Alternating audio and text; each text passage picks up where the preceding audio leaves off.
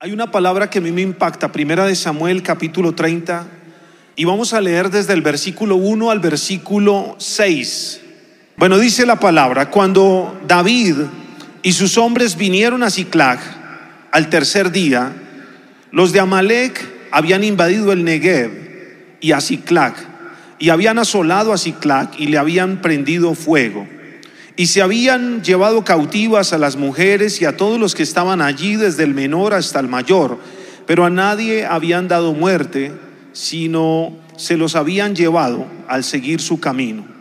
Vino pues David con los suyos a la ciudad, y aquí que estaba quemada, y sus mujeres y sus hijos y sus hijas habían sido llevados cautivos. Entonces David y la gente que con él estaba alzaron su voz y lloraron hasta que les faltaron las fuerzas para llorar. Las dos mujeres de David, Ainoam, Jerreíta y Abigail, la que fue mujer de Nabal, el del Carmel, también eran cautivas.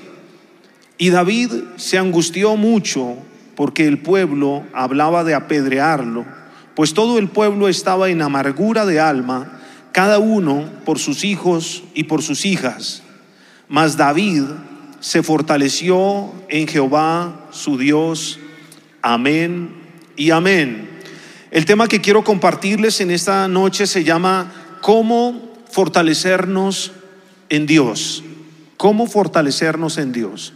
El acontecimiento que habla este primera de Samuel capítulo 30 sobre la vida de David, yo creo que era uno de los momentos de crisis de David. Era uno de los momentos más difíciles que él estaba viviendo por todo lo que rodeaba ese momento. David estaba viviendo en un lugar llamado Ciclag.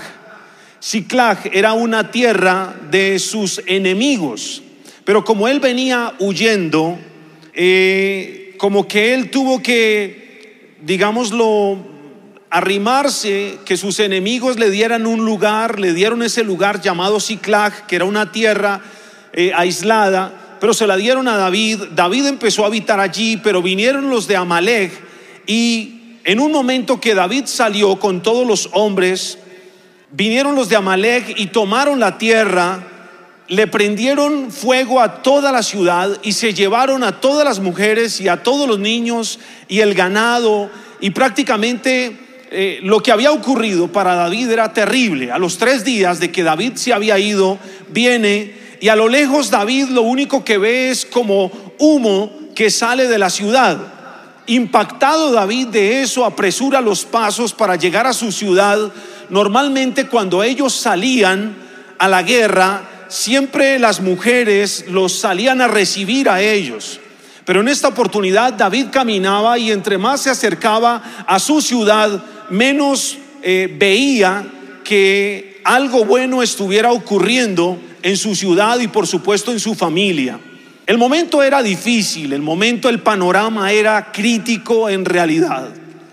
La gente dice esta palabra que David y la gente que estaba con él alzaron su voz cuando vieron la condición de todo como estaba. Dice que alzaron su voz y lloraron hasta que les faltaron las fuerzas para llorar. Dice que David y el pueblo estaban en una gran angustia, en un gran momento de dificultad, en una gran prueba, en un gran momento terrible para él, como un futuro incierto para su propia vida. Y yo decía, Señor, ¿por qué tú le permitiste vivir a David esta situación?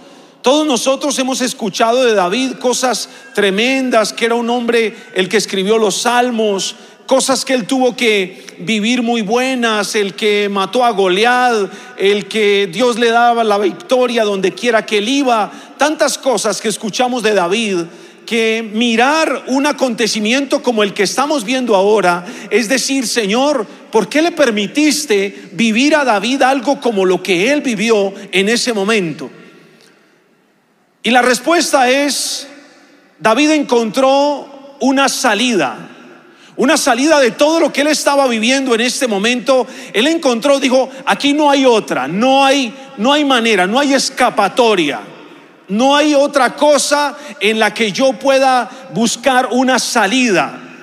Y entonces dice, y David se fortaleció en Jehová su Dios. Todo cambia cuando nosotros escuchamos esa frase. David se fortaleció en el Señor. Creo que ninguno de nosotros hemos tenido que vivir momentos como los que les acabo de narrar que experimentó David. Pero sí creo que nosotros hemos vivido momentos en los cuales a veces no sabemos cuál, eh, qué reacción tomar frente a circunstancias que nosotros vivimos y decimos, Señor, ¿y ahora qué va a pasar con nosotros? ¿Qué va a ocurrir? Como que hay muchas cosas inciertas para nuestra vida. Cuando hablamos de que David atravesó por una crisis tremenda, que tuvo que llorar, que tuvo que vivir momentos de sentirse eh, el hombre más pequeño de la tierra, si lo vivió un hombre con un reinado, con unas promesas tan tremendas como las que tuvo David, ¿cuánto más nosotros no tenemos que vivir o experimentar momentos en los cuales tengamos que tomar la misma salida que tuvo que tomar David, fortalecernos en Dios. Creo que esto es algo que nos tiene que llevar a nosotros a entender que muchas respuestas a las cosas que nosotros estamos viviendo las encontramos aquí, en esta etapa de la vida de David. Entonces quiero mostrarle a través de esta palabra cómo fortalecernos en Dios, cómo David se fortaleció en el Señor en medio de una dificultad como la que él estaba atravesando. Lo primero, versículo 8. Versículo 8 dice, y David, ¿qué cosa? Consultó a Jehová. Y David consultó a Jehová. Lo primero que nosotros tenemos que entender para poder fortalecernos en Dios es que tenemos que consultarlo a Él. Que ya las cosas nosotros no las podemos hacer por nuestro propio punto de vista, por nuestra propia reacción. Hay momentos donde nosotros reaccionamos a algo sin antes haber pedido una dirección de Dios. Una cosa es consultar a Dios a tiempo y otra cosa es consultar a Dios después de que Dios ha demostrado su majestad en alguna área de nuestra vida. A veces las circunstancias nos llevan a nosotros a consultar a Dios, pero porque ya es lo último, ya no hay, no hay otra cosa que tengamos que hacer. Y muy seguramente en ese momento no vamos a encontrar o no vamos a evitar todas las cosas que tuvimos que haber evitado si nosotros hubiéramos consultado a Dios en el momento en que vino la situación difícil, en que vino el momento de adversidad. El consultar a Dios no puede ser para nosotros nuestra última opción, sino que tiene que ser la primera alternativa que nosotros entendamos que ahí se va a iluminar para mostrarnos cuál es la salida a lo que nosotros estamos viviendo. Es necesario entender, como enseña esa palabra, David consultó al Señor. No tomes tus propias decisiones, no escuches a tu corazón. Tu corazón es engañoso. Y a veces una de las cosas que hace uno es, uno mismo es el consejero de uno mismo. Y a veces creemos que si yo soy mi propio consejero, yo tengo la sabiduría para guiarme a mí mismo. Y es el error en el que muchos de nosotros caemos. Nos volvemos en los consejeros de nosotros mismos. Y la Biblia enseña, cuando yo me dejo guiar por mi propio corazón, la Biblia enseña, engañoso es el corazón más que todas las cosas. Cuando yo me dejo guiar por mí mismo, mi corazón me tiende a engañar, mis emociones me tienden a engañar. Por eso David en ese momento en el que sabía que no podía confiar en él mismo, él tuvo que tomar la determinación, yo tengo que consultar a Dios. No puedo seguir adelante, no puedo dar un paso más si yo no consulto al Señor. David consultó a Dios por dos razones porque necesitaba conocer cuál era la voluntad de Dios para su vida y necesitaba conocer cuál era el propósito de Dios para él. Tú necesitas consultar a Dios. Hay muchas cosas inciertas. Yo no puedo creer que todo me lo sé, que todas las cosas me las sé. ¿Cuántas cosas te hubieras evitado si hubieras consultado a Dios antes de reaccionar o antes de actuar frente a algo que tú tuviste? La mayoría de veces en que nosotros reaccionamos es porque nos sentimos presionados, nos sentimos deprimidos, nos sentimos ansiosos y reaccionamos como fruto de lo que estamos sintiendo. Yo recuerdo que hubo una época, tenía mi esposa, tenía mi hija Estefanía, y no teníamos carro. El carro que teníamos lo habíamos vendido, estábamos sin carro, andar en taxi, andar, vivíamos lejos, andar en taxi era súper incómodo, andar en bus era tremendo, Transmilenio no existía en esa época. Pero llegó un momento donde yo dije, no, yo ya no aguanto más, yo ya no aguanto más, yo tengo que comprar un carro como sea. Pero en ese momento las situaciones no me daban para solicitar un crédito. Entonces solicitar un crédito muy seguramente me lo iban a negar. Entonces yo tenía que buscar una manera de obtener el carro sin que yo tuviera que pasar una tramitología para obtener el carro. Entonces me fui a un lugar, recuerdo, por aquí en la 30, vi un carro bonito. Entonces yo dije, bueno, ¿y cómo hago para... No, fácil. Usted da una plata, nosotros le entregamos el carro, usted da unos cheques y ya. Y yo, pero así, sencillo. Yo, ah, sí, bueno, buenísimo. Entonces yo le dije, no, sí, pero es que la plata la tengo en la casa. No, no importa, nosotros lo llevamos hasta allá, vamos, recogemos el dinero, hacemos el documento, usted se lleva el carro, ya. Y nos da los cheques. Yo, yo no, la bendición de Dios. Esto es muy fácil. Esto es muy fácil. Y yo lo hice. Fuimos hasta la casa, recogimos el dinero que yo tenía, los ahorros de toda la vida. Fuimos, se los entregué, me entregaron el carro, hicimos el documento, le entregué los cheques, salí. Y yo recuerdo que yo salgo, y cuando yo salgo era un viernes, y yo miré la tarjeta de propiedad, y en la tarjeta de propiedad todavía aparecían los datos del anterior dueño. Entonces yo, bueno, me esperé, pero dije, voy a llamarlo, y lo llamé al siguiente día para preguntarle cómo estaba el mantenimiento del carro, si tenía que hacerle algo, un cambio de aceite urgente o, qué tenía que hacerle. Entonces yo lo llamo el sábado y cuando yo lo llamo, digo, mire señor, habla con eh, John Espinosa, yo soy el comprador del carro, quiero que me diga, y no me dejó terminar, me dijo, mire, la verdad, lo están estafando. Esa gente que le está vendiendo mi carro, ellos me lo tomaron, se desaparecieron de la ciudad y yo no sé dónde están. Al contrario, si usted me puede devolver el carro. Yo le dije, mire, perdóneme, yo ya di una plata, hice esto, hice esto. Y yo la verdad, yo quería sorprender a mi esposa. Era mi intención, yo lo quería, la quería sorprender y lo logré. Lo logré porque le dije, mi amor, ese carro está empapelado, tenemos que guardarlo, nos tocó poner un abogado, duramos un proceso de dos años, ese carro duró guardado, eh, fue algo especial. Pero después de todo eso, yo fui muy sabio.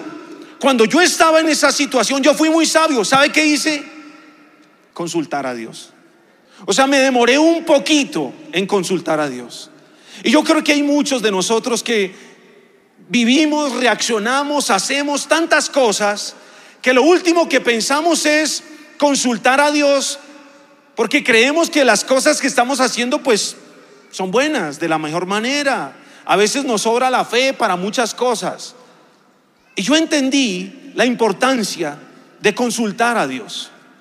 David aprendió a fortalecerse porque él entendió la única salida en el momento de adversidad es consultar al Señor. Y él lo aprendió. Por eso fue un hombre del cual nosotros hasta el día de hoy hablamos y seguiremos hablando, porque él aprendió a consultar al Señor. Lo segundo que enseña la palabra está en el versículo 8 del capítulo 30, la parte B. Dice, David consultó al Señor, diciendo, ¿perseguiré a estos merodeadores o los podré alcanzar? Y él le dijo, síguelos porque ciertamente los alcanzarás y de cierto librarás a los cautivos. Síguelos porque de cierto los alcanzarás. Lo segundo, ¿cómo fortalecernos en Dios? Aférrate a la promesa de Dios. Yo sé que muchos de ustedes saben la importancia que es tener una promesa, pero algo que yo aprendía es que la promesa es lo que hace que yo pueda ver las cosas diferentes aunque no hayan cambiado. La promesa me hace ver las cosas con unas gafas diferentes. La promesa me hace ver el resultado de las cosas antes de que ocurra. David en el momento que estaba viviendo tan tan difícil, su esposa había sido secuestrada, sus hijos secuestrados, su ciudad quemada, todos sus bienes, no tenía nada, pero una cosa que hace es buscar la promesa. Él anhela una promesa. La promesa es lo que nos da vida en medio de los momentos difíciles. La promesa es lo que nos muestra lo por venir. La promesa es lo que te muestra qué es lo que va a acontecer en tu vida, aunque en el presente tú no tengas claridad de lo que vaya a ocurrir contigo ni con tu familia. Pero una promesa te da confianza, una promesa te da certeza, una promesa te quita la incertidumbre, una promesa te da dirección. Pero a la promesa tienes que añadirle osadía. Si tú no eres osado, tú te quedas con una promesa y esa promesa se convertirá tan solo en un buen deseo para ti.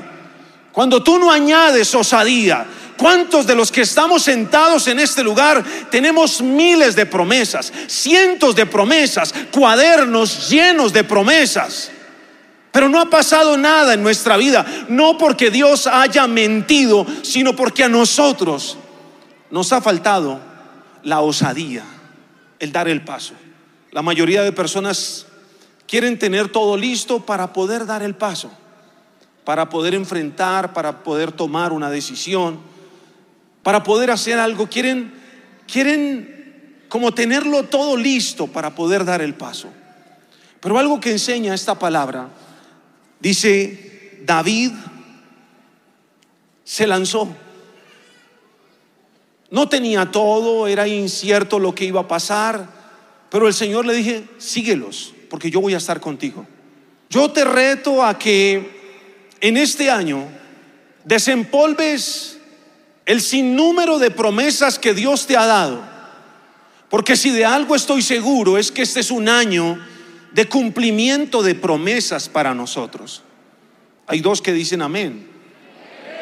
Yo creo que este es un año de cumplimiento. Creo que todo lo que hemos eh, ha acontecido en nuestra vida, todo lo que ha pasado, no es porque el Señor nos va a dejar con las manos vacías a nosotros. Es porque hay una promesa que se va a cumplir. Y tú tienes que hacer que el tiempo se apresure. Tú lo puedes hacer. Hay algo que yo aprendía y es el primer milagro que el Señor hizo fue las bodas de Caná. Pero ese milagro que el Señor hizo fue apresurar el tiempo. Recuerde que cuando sirven el vino, se acaba el vino, quedó el agua y sirven el vino. Todo el mundo dijo, ¿por qué sirven el mejor vino? Ese vino que sirvieron al final tenía que tener de añejo 10 años. Y el Señor hace que 10 años sean resumidos en unas pocas horas para hacer que ese vino ellos lo puedan degustar. Cuando yo recibo esta palabra, yo entiendo que Dios quiere apresurar los tiempos para que podamos recibir las cosas que nosotros habíamos pensado recibir en cinco años, tú las puedas recibir este año. Yo, yo quiero que te llenes de la certeza y entiendas esto. Fortalecernos en Dios es tener una promesa en la que yo pueda caminar. Fortalecerme en Dios es saber que yo estoy pisando la promesa, que yo estoy caminando sobre algo que tengo la seguridad que va a ocurrir en mi vida. Lo tercero, Versículo 10. Versículo 10, capítulo 30, primera de Samuel.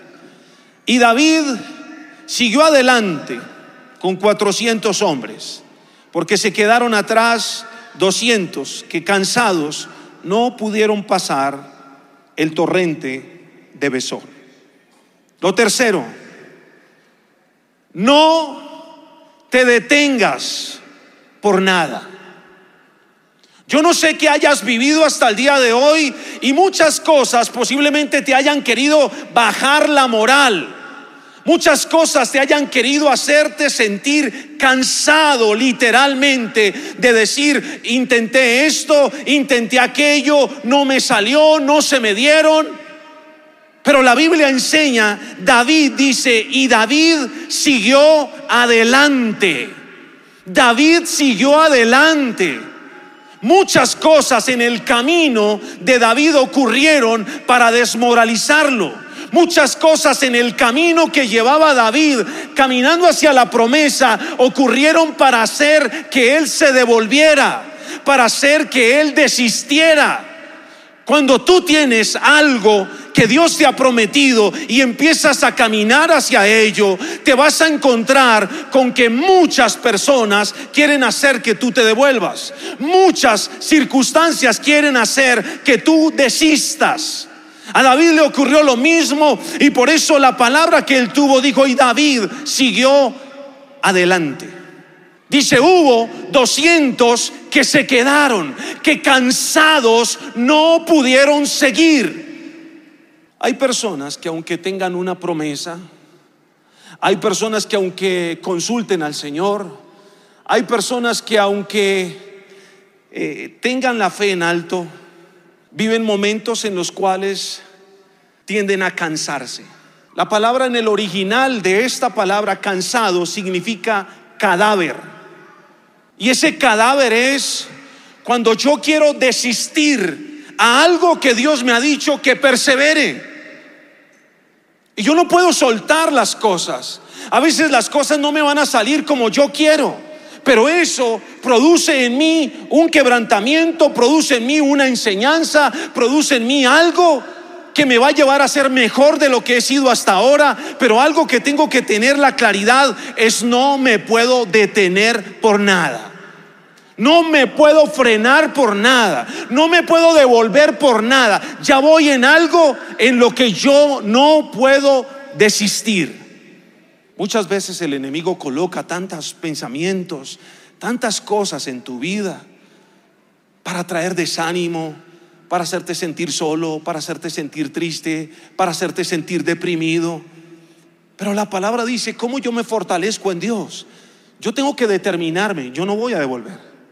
¿Saben? Hay una canción muy antigua, muy antigua. En los momentos más difíciles de mi vida yo mismo me río cantándomela a mí mismo. Dios no nos trajo hasta aquí para volver atrás. Yo me la canto a mí. Yo digo, Señor, tú no me has traído hasta acá para que yo me devuelva. Tú no me has traído hasta este momento para que yo desista, para que yo suelte lo que tú me has dado. No, y la canción dice, nos trajo aquí a poseer la tierra que Él nos dio. Gracias por ese amén, hermana. Y yo lo creo para mi vida. Y por eso David dice en esta palabra y David siguió adelante. Yo quiero que tú hoy entiendas que tienes que seguir adelante, no importa lo que haya pasado, no importa cómo tú puedas evaluar tu vida. Yo te quiero decir, este va a ser un excelente año para nosotros. Lo que has vivido, tú puedes evaluarlo y decir, no ha sido un buen año. Escúchame, lo que has vivido es lo que Dios ha usado para fortalecerte, para enseñarte, para corregirte, para mostrarte. Pero ese es el trampolín que Dios va a usar para que este sea uno de los mejores años de mi vida. Yo lo creo para mí. Si tú lo crees, Dale el aplauso al Señor con todas tus fuerzas y decláralo en el nombre de Jesús. Lo cuarto, versículo 11 en adelante. Dice, y hallaron en el campo a un hombre egipcio el cual trajeron a David y le dijeron, y le dieron pan y comió y le dieron a beber agua. Y le dieron también un pedazo de masa de higos secos y racimos de pasas. Y luego que él comió, volvió en su espíritu, en él su espíritu, porque no había comido pan ni bebido agua en tres días y tres noches. Y le dijo a David, ¿de quién eres tú y de dónde eres? Y respondió el joven egipcio, yo soy siervo de una malecita, me dejó mi amo hoy hace tres días porque estaba enfermo, pues hicimos una incursión a la parte del Negev que es de los ereteos y de Judá y del Negev y de Caleb y pusimos fuego a Ciclac. Y le dijo David, ¿me llevarás tú a esa tropa?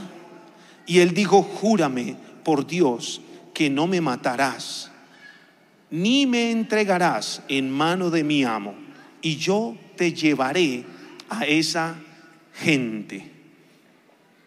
Escucha esto. Lo cuarto, apóyate en la gente correcta. Tú tienes que evaluar también. David estaba en un momento donde él quería hacer muchas cosas, tenía la promesa de Dios, había consultado al Señor, tenía la certeza, pero no sabía cómo llegar. Cómo llegar a donde estaba su esposa, cómo llegar a donde estaban sus hijos, cómo llegar a donde estaban sus ovejas. Y el Señor le colocó un egipcio en el camino y él le da de comer, lo ayuda y ese egipcio le dice, yo te voy a decir a dónde están ellos. Hay momentos de nuestra vida donde nosotros necesitamos apoyarnos en otras personas. Necesitamos saber en quién nos vamos a apoyar nosotros. Entender, solos no podemos. Tú no puedes solo. Tú necesitas las manos de alguien que te ayuden. Y David, por más ejército que tuviera, por más cosas que tuviera, necesitaba la ayuda de otras personas. Todas las conquistas requieren que tú te unas a otra persona, que tú busques ayuda de otra persona, que tú busques tener una amistad con propósito, que tú busques tener buenas relaciones.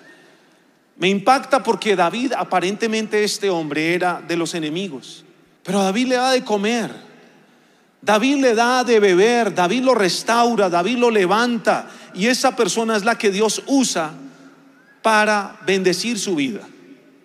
Tú no sabes en qué momento vas a necesitar de la persona que está a tu lado. No la trates mal. Porque tú no sabes en qué momento esa persona va a ser la bendición que Dios va a usar para llevarte a otro nivel. Tú no sabes en qué momento vas a necesitar a la persona que tú menos piensas. ¿Saben? Hay momentos de nuestra vida donde nosotros llegamos a necesitar personas que nunca pensamos que íbamos a necesitar. Pero cuando tú tienes en tu mente, en tu corazón, que tú tienes que tener una buena relación con todas las personas, que tú tienes que estar bien con toda la gente.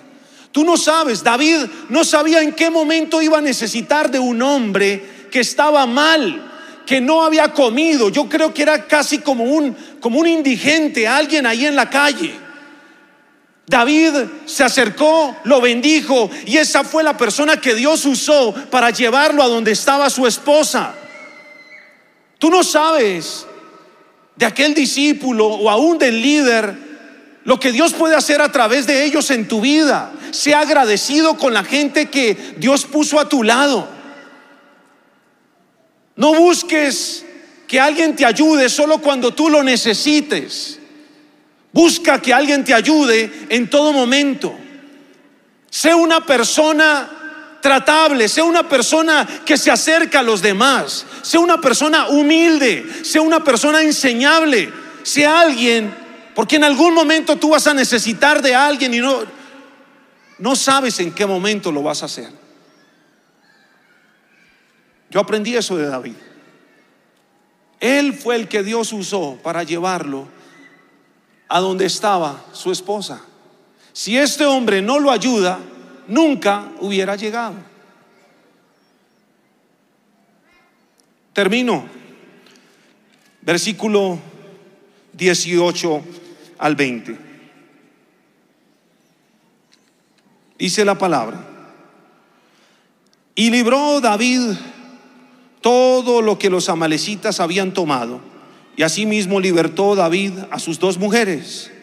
Y no les faltó cosa alguna, ni chica ni grande, así de los hijos como de las hijas del robo y de todas las cosas que les habían tomado. Todo lo recuperó David. Termino con esto. Determínate recuperar lo que habías perdido. David perdió muchas cosas materiales, su esposa, sus hijos, sus ovejas, muchas cosas. Pero hay muchos de los que estamos acá que hemos perdido cosas que no son materiales. Las cosas materiales yo creo que si tenemos salud podemos recuperarlas.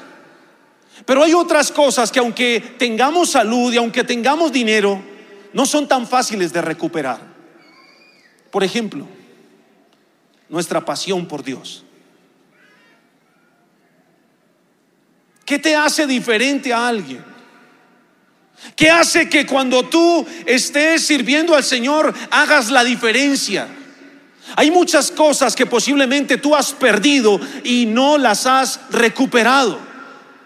Como que has sido indiferente frente a eso. Pero hay una pasión por Dios que muchos de nosotros hemos perdido. Por, por la pandemia, por la política, por esto, por aquello, que de pronto por cosas externas permitimos que se dañaran, permitimos que se apagaran en nosotros, aún nuestro propio llamado hacia las cosas de Dios. Como que dejamos, perdimos la fuerza, perdimos el ímpetu, perdimos la gana, perdimos el deseo. A veces uno ve personas que, no sé, hay que llamarlas para que vengan a la iglesia, hay que pedirle por favor, hay que mandarle un mensaje, hay que para el, se conecte a la intercesión, un montón de cosas. No, no deberíamos estar en eso. Deberíamos entender que este es tiempo de recuperar las cosas que hemos perdido. Mi comunión con Dios, mi relación con Él. Muchos la perdieron. La perdieron y están en ese proceso de tratar de recuperar. Sabe que David se fortaleció en Dios. Pero él tuvo que recuperar cosas que el enemigo le había quitado. Yo quiero que hoy tú entiendas que hay cosas que el enemigo te quitó y tú tienes que recuperarlas. Nadie las puede recuperar por ti. Yo puedo orar por ti. Yo puedo darte una palabra tremenda. Yo puedo desatar una administración poderosa. Pero si tú no estás determinado a recuperar lo que Dios colocó un día en tu corazón, nadie lo puede recuperar. Si tú no estás decidido a recuperarlo, no hay nada que hacer. Por eso yo quiero que hagamos una oración hoy. Porque yo creo que nosotros tenemos, independientemente cuál sea la situación que estemos viviendo, necesitamos volvernos a Dios. Necesitamos, como enseña esta palabra, fortalecernos en Dios. Y yo quiero invitarte a que te coloques de pie para que hoy nosotros podamos decirle, Señor, no sé, he perdido, Señor, el ímpetu, el fuego la medida de fe, las ganas, la actitud.